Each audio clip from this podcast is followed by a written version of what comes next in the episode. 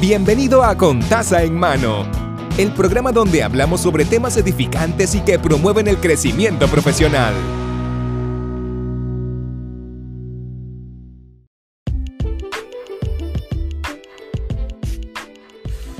Saludos y bienvenido a Con Taza en Mano. Mi nombre es Mari. Estamos en el episodio número 64, el cual se titula Equipo. Les agradezco por estar escuchándolo. Y como recordatorio, dejarles saber que se pueden contactar eh, con nosotros a través de Instagram, Facebook y nuestra página oficial contasemano.org. Un breve saludo a Marluan y a Diara Liz por estar escuchando y por dejarme sus comentarios. Comenzamos. Porque quería hablar sobre equipo porque muchas veces, ¿verdad? Eh, con el día a día y el ajetreo, nos enfocamos en hacer las cosas con el yo-yo. Yo puedo hacer esto, yo puedo hacer esto otro, yo puedo hacer tal cosa y ese mal lo corro yo también. Y a veces se me olvida que con ese yo-yo también existe una cantidad de energía que uno tiene que este, acumular y usar wisely, ¿verdad? Sabiamente para poder entonces poder tener tiempo administrado de forma de calidad, ¿no? De, usar nuestra calidad de tiempo efectivamente y no drenarnos. Y tener un equipo, tanto en la familia, la familia es un equipo, eh, las amistades son equipos, si estás en negocio también tener tu equipo es bien importante porque el equipo es como el cuerpo de uno, básicamente. Cada extremidad de nuestro cuerpo tiene una función. Y si esa función no es hecha correctamente, por ejemplo, por poner algo, la mano derecha hace la función de la mano izquierda o la mano izquierda hace la función del pie derecho o algo así. Pues sabemos que el cuerpo como tal no va a estar funcionando efectivamente. Se puede tratar de buscar una manera que, funcione, porque nada es imposible en esta vida, pero la dificultad que eso puede conllevar es que nos tardaríamos un poco más en poder alcanzar nuestro, nuestra meta. ¿Y por qué explico esta parte? ¿no? Porque nosotros normalmente tenemos un grupo de personas que nos rodea y sabemos para a, quién podemos ir para X, Y cosa. Sabemos a quién podemos llamar si tenemos que ventilar. sabemos a quién podemos este, ocupar de tener alguna situación. Y tú lo sabes, lo reconoces y lo sabemos, pero ¿por qué no usamos estos recursos? Probablemente nos vamos por la tangente por aquí. Es por el hecho de que, por el no molestar el no molestar a otros, porque pensamos que somos un estorbo o pensamos que el ocupar a otros es una manera de decir este yo no soy suficiente o esto no no va a ser lo más efectivo para mí. Y se nos olvida, porque se nos olvida y digo yo porque yo también paso por lo mismo que hay veces que las personas no nos dicen nada o no quieren este diría entrometerse, pero saben que eso no es lo que quiero decir. Pero me, refiero a dar la llamadita o decir, mira, te puedo ayudar con esto porque están acostumbrados a que tú sigas con el yo-yo.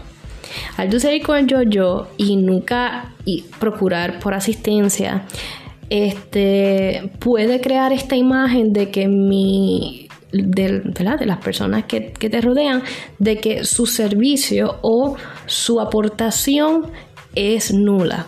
Por lo tanto, cuando uno como ser humano se expresa y deja saber que su capacidad o quizás su tiempo está limitado, que necesita oportunidad para poder hacer otras cosas y que usted, yo, todos, estamos dispuestos a delegar, eso ayuda a que uno poder darse cuenta de con quién podemos contar realmente y para qué específicamente.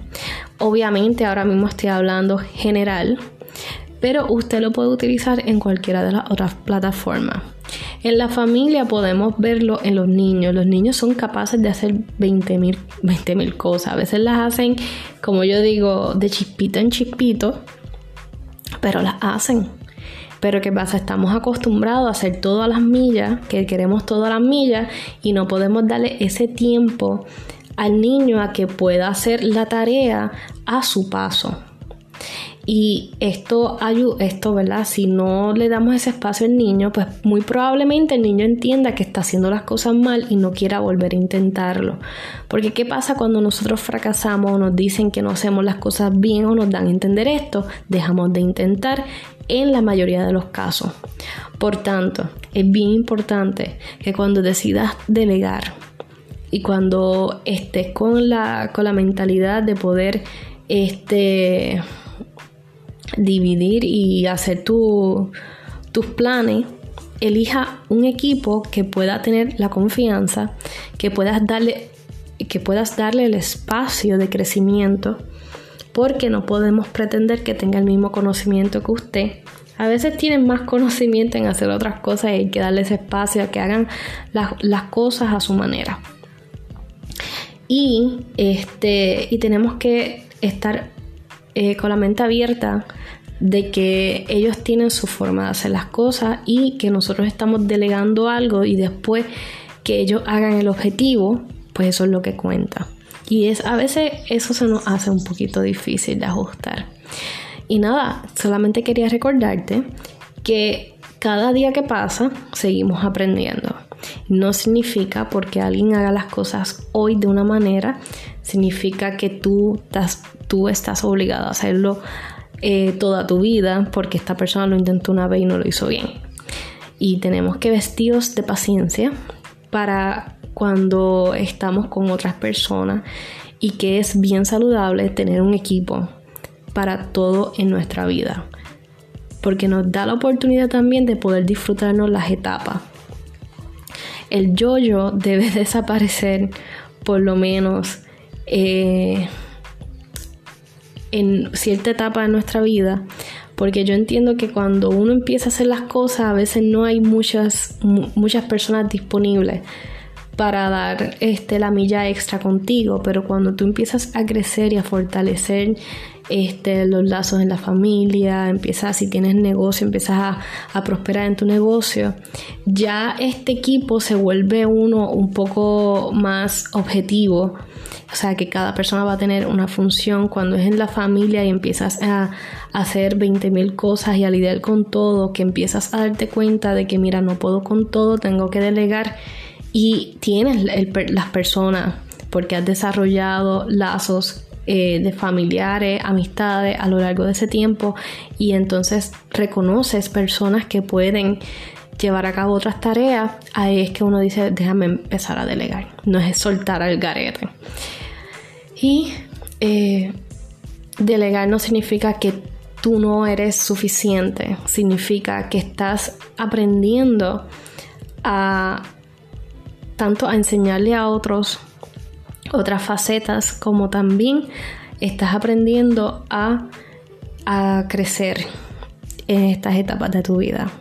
Así que nada, hasta aquí el episodio del día de hoy. Déjame tu comentario, escríbeme por Instagram, que usualmente respondo mucho más rápido. Y muy buenos días, muy buenas tardes y muy buenas noches. Hasta el próximo episodio.